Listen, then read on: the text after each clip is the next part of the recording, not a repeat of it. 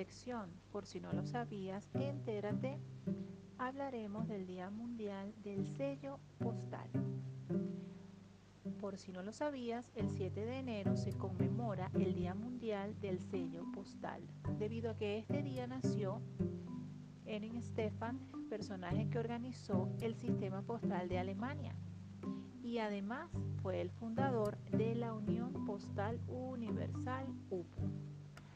Aunque hoy en día pareciera un esfuerzo sin importancia, dado que tenemos correos electrónicos, redes sociales y hasta mensajería instantánea a nivel global, la UPU, Unión Postal Universal, en su momento logró estandarizar las reglas internacionales para el intercambio de cartas y paquetes en un tiempo récord, logrando que para finales del siglo XIX todos los países del mundo, excepto China, cumplieran con dichas normativas, lo que convirtió al correo en el mayor servicio de intercambio de información que tuvo la humanidad durante varias décadas hasta la llegada del Internet.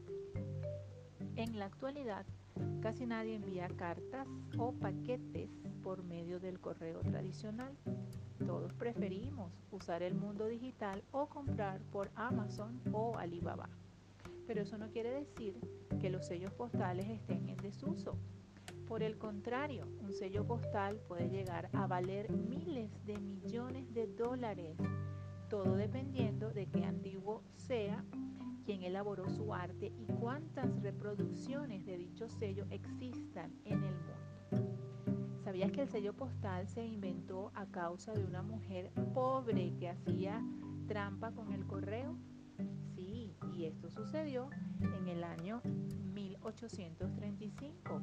Según la leyenda del profesor inglés Roland Hill, que viajaba por Escocia, se quedó a descansar en una posada mientras se calentaba en la chimenea, vio como el cartero de la zona entraba en la casa y entregaba una carta a la posadera.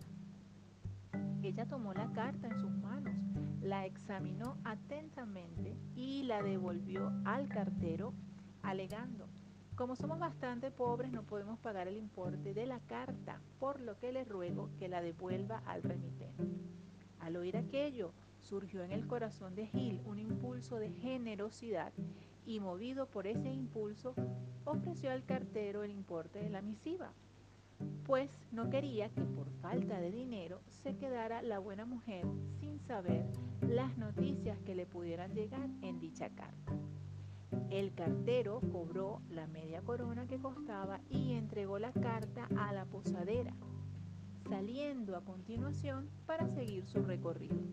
La posadera recogió la carta y la dejó sobre una mesa sin preocuparse en lo absoluto de su contenido. Luego se volvió al generoso huésped y le dijo con amabilidad, Señor, le agradezco de veras el detalle que ha tenido de pagar el importe de la carta. Soy pobre, pero no tanto como para no poder pagar el costo de la misma. No lo hice fue porque dentro no hay nada escrito, solo la dirección. Mi familia vive a mucha distancia y para saber que estamos bien, todos nos escribimos cartas, pero teniendo cuidado de que cada línea de la dirección esté escrita por diferente mano. Si aparece la letra de todos, significa que todos estamos bien. Una vez examinada la dirección de la carta, la devolvemos al cartero diciendo que no podemos pagarla y así tenemos noticias unos de otros, sin que nos cueste un penique.